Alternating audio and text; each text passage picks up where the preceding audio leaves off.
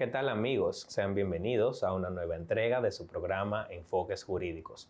Boris de León, su servidor, les da las gracias por la sintonía. En esta oportunidad contaremos con la grata presencia de la licenciada Jorlin Vázquez, subdirectora jurídica de la Dirección General de Impuestos Internos, con quien hablaremos acerca del proyecto de modificación del título primero del Código Tributario. Regresamos en breve.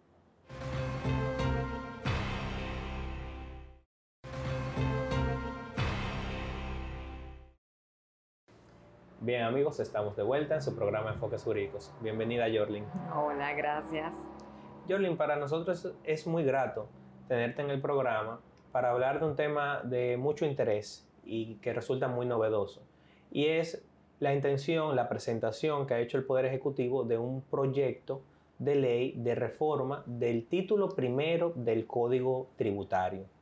Me gustaría que nos comentes, en tu condición de funcionaria de la DGI, cuál es la intención, qué ha motivado esta iniciativa y si realmente esto es o no es una reforma tributaria o reforma fiscal, como coloquialmente mucha gente pues la quiere vender, o si estamos más bien hablando de una modificación estructural de normas básicas.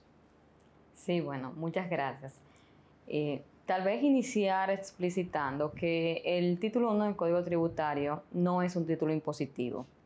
Es un título que contiene la norma sustantiva de la obligación tributaria, los procedimientos en sede administrativa y sede jurisdiccional y los hechos punibles tributarios con sus sanciones. Bueno, también están incluidas las sanciones administrativas y las faltas administrativas.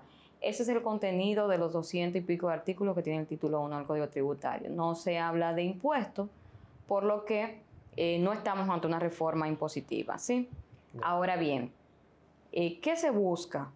Eh, esto no es algo nuevo, ya desde el 2010 se viene hablando de la necesidad de reformar el título 1 porque tenemos un código que data de 1992, ¿verdad? Unos 30 años ya eh, de, de vigencia, normas que quedaron por debajo del filtro constitucional, otras que han sido instauradas de hecho por la administración porque el día a día es más sabio, ¿verdad? Y la administración va caminando, va caminando y va instaurando sus propias eh, su propio procedimiento y eso no es del todo sano. Entonces, ¿qué se busca? Bueno, buscamos simplificar procedimientos que ya tenemos, instaurar en la ley aquellos que funcionan y que se han hecho, eh, vamos, se materializan en, los hechos. También se busca elevar las garantías de los contribuyentes, un título modelo, un título que, responda a la Constitución y que, y que, que responda, ¿verdad?, a los estándares de las buenas prácticas internacionales en materia tributaria y eh, también, obvio, elevar eficiencia recaudatoria, cuestión que no necesariamente se consigue por las reformas impositivas. A veces esas cosas así sencillas de simplificar procedimientos, descargar burocracia, eficientizan la recaudación. Muy interesante. ¿Cuáles serían las nuevas figuras eh, tributarias que se estarían incorporando o que se, o que se han incorporado a nivel internacional para mejorar los niveles de eficiencia recaudatoria y las prácticas de las administraciones tributarias. Sí, mira, hay una tendencia muy marcada eh, en, en aras del defensa contribuyente de crear la figura del defensor del contribuyente. Es una figura, creo que es de las figuras modelos que más se han acotado en, la, eh, en las reformas eh, contemporáneas. Es una figura de tipo administrativo, muy parecida a, como tenemos a ProUsuario, Protecom, ¿verdad? Eh, que acompaña al contribuyente en su defensa, en su asesoría ante las actuaciones de la administración. Es de acompañamiento. Suele ser autónoma la administración tributaria, suele ser autónomo, es un funcionario autónomo. Esa es una de las figuras más acatadas. También se acata mucho el, el esquema de fiscalización por riesgo.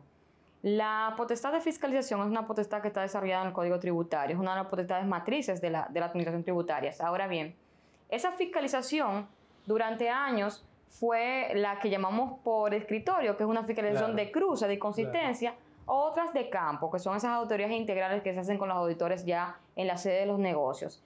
Y eh, es tendencia a incorporar también fiscalización por riesgo, ¿sí? Eh, se crean perfiles de riesgos, scoring de riesgo, y en base al comportamiento del contribuyente se dirigen acciones de fiscalización si son necesarias. Ese tipo de fiscalización pues también se está acatando mucho en los nuevos modelos del Código Tributario. Muy bien. ¿Qué sería lo nuevo si podríamos destacar cinco aspectos neurálgicos o cinco aspectos principales para que el público entienda, bueno, va a cambiar tal procedimiento o se va a aplicar tal buena práctica a partir de esta reforma del título primero del Código Tributario que bien has mencionado, que no implica nuevos impuestos ni, modificación de impuestos existentes. Sí, mira, muchas cosas se cambian. Eh, es verdaderamente un nuevo título, ¿sí? No es solamente eh, modificándolo. Aquí se traen muchas buenas prácticas.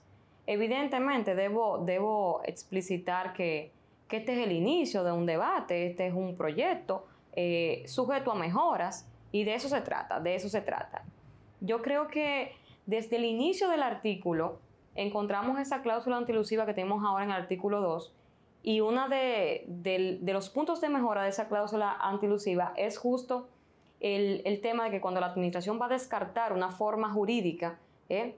Debe, debe motivar cuál es ese motivo artificioso, este, ese motivo que se aleja del derecho por la cual ella tiene que descartar esta forma.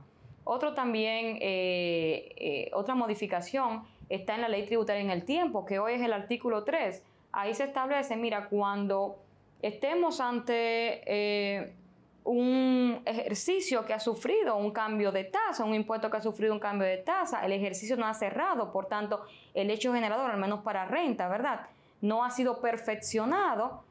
apliquemos entonces la tasa del inicio del ejercicio. Eso es una fuente de seguridad jurídica, ¿sí? Claro. Eh, en la parte de, los acuerdos de pago eh, y todo lo que tiene que ver con el pago, ahí se incorpora el método de imputación de pago. Es la primera vez que lo tenemos en el Código Tributario.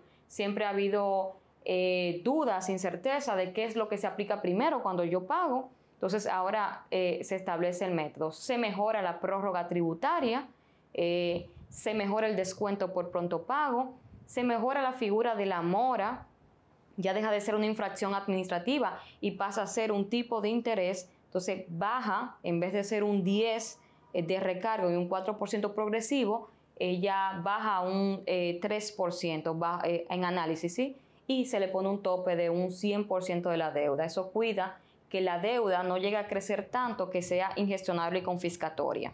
Oh, pero mira, muy interesante. Desde ese punto de vista es una gran mejora para el contribuyente, para la posición del contribuyente frente a, estas situaciones de, demora en el pago de las obligaciones tributarias. Y esto me lleva a preguntarte, a propósito de la simplificación, o sea, se, torna, existen disposiciones para simplificar los trámites ante la administración tributaria dentro de esta propuesta de modificación legislativa también. Sí, mira, todo lo que tiene que ver con la parte de compensación y reembolso se simplifica. De hecho, hay una de las grandes ganancias, el interés ganado. O sea, así como el contribuyente debe pagar interés por incumplir la obligación tributaria, ¿verdad? En el tiempo debido, eh, incumplir el pago, la presentación del pago, asimismo se establece que en esa simplificación, pues la administración, si ha incumplido, eh, una vez ese crédito sea cierto, líquido, exigible, también te tenga que pagar a ti tu interés indemnizatorio se permite la compensación de impuestos de cualquier naturaleza y se hace una especie de compensación prácticamente automática eh, en los casos donde no hay oposición. Se simplifican los procedimientos de fiscalización, se crea la figura del ejercicio cerrado en fiscalización.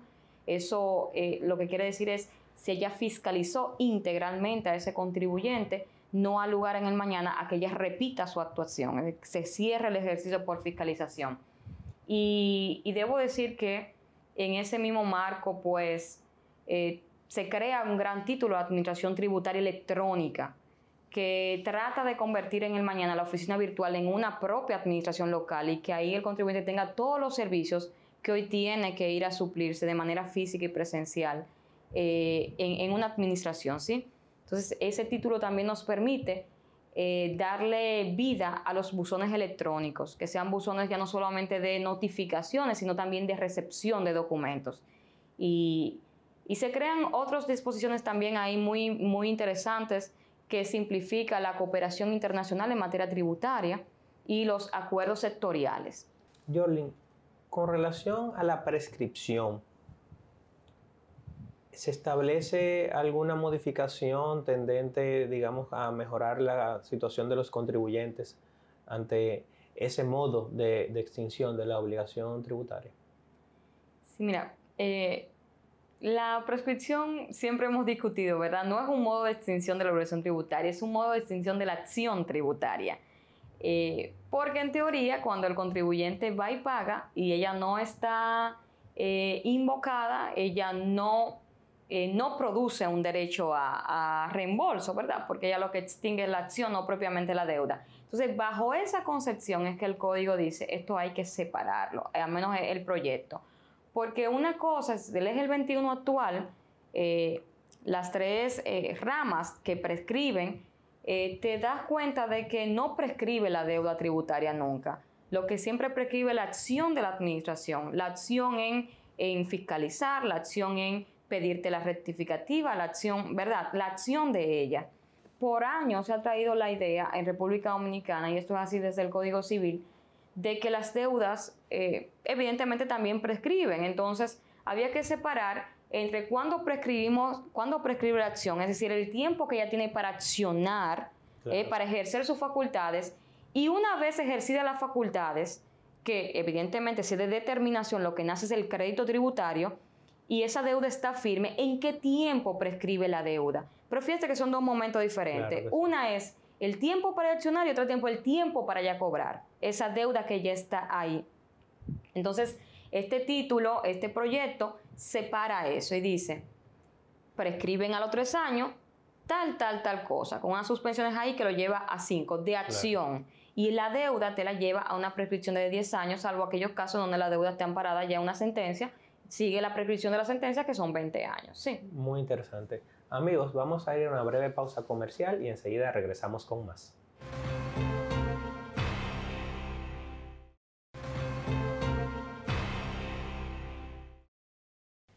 Bien amigos, estamos de vuelta en su programa Enfoques Jurídicos compartiendo con la licenciada Jorlin Vázquez, subdirectora jurídica de la Dirección General de Impuestos Internos, con quien hablamos acerca del proyecto de modificación del título primero del Código Tributario.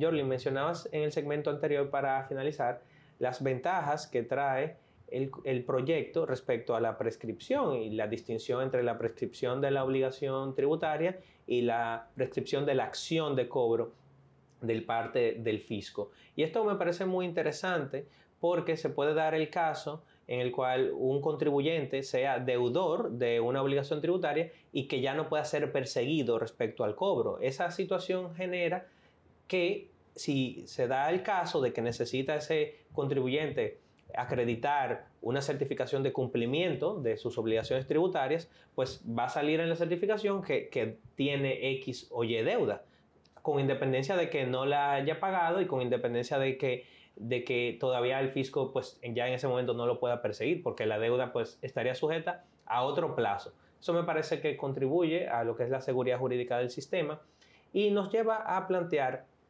otra pregunta vinculada al aspecto jurisdiccional. Vemos que se prevé la creación de tribunales de primera instancia en materia tributaria. ¿Cuál sería el interés detrás de esto y también el interés detrás de tener, digamos, una sala especializada a nivel de la Suprema Corte de Justicia? Sí, bueno, te explico un, poco, mira. hay un proyecto de ley que, ya está instruido y se discute eh, en, el, en el Consejo Económico, que es el proyecto de la jurisdicción contenciosa.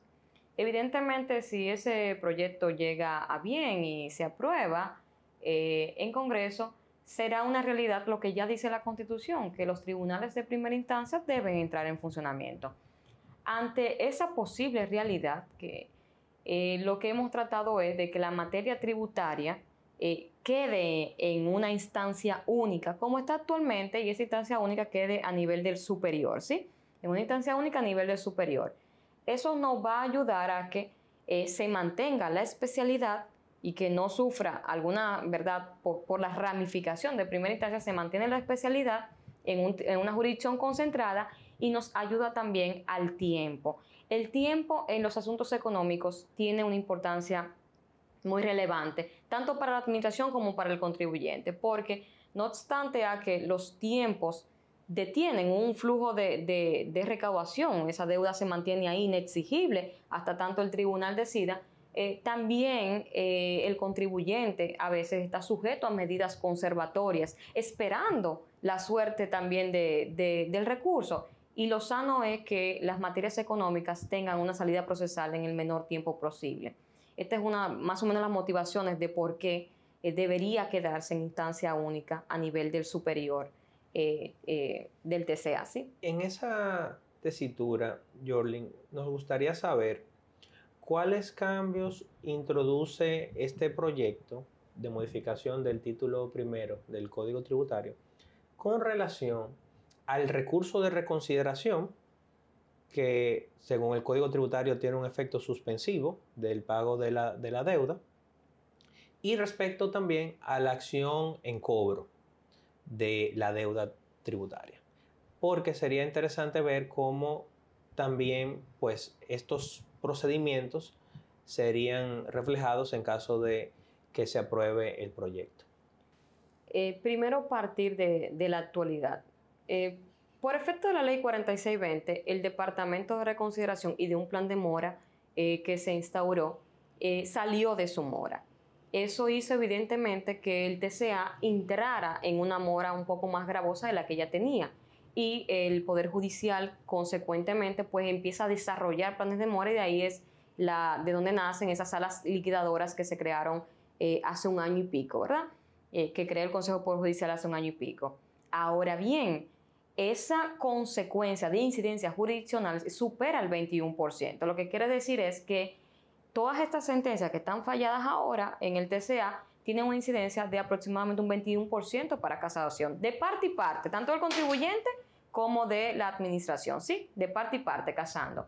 Eso implica que si a la materia no se le da un tratamiento eh, especializado, pues entonces será la Suprema la que eh, caiga en mora en muy poco tiempo, en muy poco tiempo. Eh, de ahí es que el código establece y manteniendo la misma línea de la especialidad y la concentración, que se cree una cuarta sala en materia tributaria. Ahora bien, ¿qué cambia en el recurso de reconsideración? No cambia nada. Mantiene sus efectos suspensivos. Tal vez ahí lo que hay una conquista de, de asimilar en efecto que hay un sinnúmero de actos administrativos que no son tributarios, que ya se le podrá conocer su, recurso en sede. Se viene haciendo por la 107, eh, pero queda ya formalmente instaurado en el código. Y también el tema de los plazos, que se toma la tesitura los plazos hábiles y no ordinarios para fines de recurso. El recurso eh, de reconsideración no cambia. Ahora, la acción del cobro persuasivo el cobro coactivo sí tiene algunos cambios importantes. Ahí lo primero que se establece es la facultad de recaudación de la administración tributaria. Hasta el día de hoy, la administración recauda y eso es normal porque es una actividad administrativa. Sin embargo, como facultad no está establecido formalmente en el código. La facultad de recaudación desmembra los procedimientos de cobro, tanto eh, persuasivo como eh, coactivo. Ahí se mejora el catálogo de medidas a disposición del, del ejecutor administrativo se permite el ejecutor ser eh, un subastador electrónico, se crean las subastas electrónicas, se crean subprocedimientos de cobro más eficaces también basados en niveles de cumplimiento y riesgo. Eh, todo eso es parte de las mejoras. Sale monte de piedad eh, y, se mantiene el dominio en, manos del ejecutor de impuestos internos. Se mantienen los mismos recursos ante el ejecutor y se apertura un poco más el recurso contencioso contra las acciones del ejecutor digamos que esto representa, este proyecto representaría una adecuación de lo que es el código tributario, que digamos que en su base, su título primero, pues data de 1992, a lo que ha sido pues todo el desarrollo, inclusive constitucional y legislativo, que hemos atravesado a lo largo de los últimos 30 años. Hemos visto que este proyecto representa una adecuación de lo que es el, el, Código Tributario en cuanto a su título primero, que data de 1992, a la actualidad de nuestro marco jurídico, que ha atravesado por significativas modificaciones. Por citar algunas, la Constitución de 2010, la Ley Orgánica de la Administración Pública, que es del 2012, la Ley 107-13, que es del 2013, entre otras muchas normativas que han impactado el accionar de la administración como tal y que representan, digamos que, una necesidad de adecuación de lo que es el título primero del Código Tributario. Pero nos preguntamos desde la perspectiva del contribuyente. El contribuyente debe valorar esta iniciativa de modificación como una pieza que va a mejorar su relación con la administración tributaria, que lo, va a acercar más a la administración tributaria, o una pieza que va a fortalecer los controles de la administración tributaria. Sí, mira, definitivamente es así. Es, es parte y parte, ¿sí? Siendo que todos somos contribuyentes, se cuidó mucho en la confección de este, de este proyecto que las garantías del contribuyente estén protegidas y que todo lo que se vaya a hacer pues no vulnere esas garantías, esas conquistas que ya él, tiene, que por el contrario sea sumándole cada día más. Eh, y también se cuidó la parte de que todo lo que se vaya a escribir a él tampoco pues vulnere los niveles de eficiencia recaudatoria de la administración. Para hacer eso nosotros tuvimos que eh, confeccionar una comisión, te, te, cuento un poco, ¿sí? Esa comisión multidisciplinaria estuvo eh, formada por funcionarios de la, de la DGI, eh, por funcionarios de, aduana, del Ministerio de Hacienda, de la consultoría y eh, externos jueces del Poder Judicial, tanto del TCA como de la Suprema, ¿sí? y asesores externos tributarios. Después de que llegamos a un proyecto, eso fue pasado por el filtro del BID, del Fondo Monetario, del CIAT, sí, para que todos observáramos y no fuera solamente que, que se cegara una parte. Muchas cosas eh, que queríamos ya no están, otras querían otras partes, ya no están y se llega, al consenso de este proyecto. Como dije en inicio, es un proyecto, eh, evidentemente seguirá mejorando, pero sí, sí creo que de las modificaciones, aunque eh, muchas necesiten mejoras, porque nunca nos vamos a cerrar a las mejoras, eso es un error, creo que las mayorías están inclinadas a elevar garantías de contribuyente y acercarlo a la administración, a simplificar el accionar de la administración justamente para dar un servicio más eficiente y eficaz. Por una parte, el interés en, codificar eh, algunas mejoras y algunos procedimientos, ¿ustedes lo, relacionan con, con buenas prácticas también en materia tributaria? Mira, la administración las administraciones, no solamente la de República Dominicana tributaria, eh, se enfrentan a administrar sistemas tributarios complejos. El de nosotros no es la excepción. Este sistema es muy complejo, muy difícil de administrar porque eh, tiene distorsiones que se apartan de la lógica sustantiva de ciertos impuestos, de ciertos regímenes dentro de un impuesto. Eso es así, eso es así. Eh, Buenas prácticas, claro que sí, por eso nos hicimos acompañar de los organismos internacionales, esos son los organismos que han eh, eh, confeccionado los códigos modelos, esos códigos que se usan para, para ¿verdad? Como referencia. Nos hicimos acompañar de ellos y, lo que queremos es eso, que el nuestro también sea modelo, y que el nuestro sea un referente para toda América Latina. Y, y, sí, y, sí, y de hecho las figuras que responden a esas buenas prácticas, como el defensor del contribuyente, entre otras, la estamos acotando, aquí, aunque en, reglamento se le dé mejor forma, ¿sí? Muy bien. o se le se termine como de, de dar esas puntualizaciones. Jorlin, muchísimas gracias por venir al programa, la verdad que ha sido un plato fuerte. Así que, y esperamos contar contigo en una próxima ocasión para cuando llegue la hora de hablar de los reglamentos. Y amigos, hasta una próxima entrega de su programa Enfoques Jurídicos.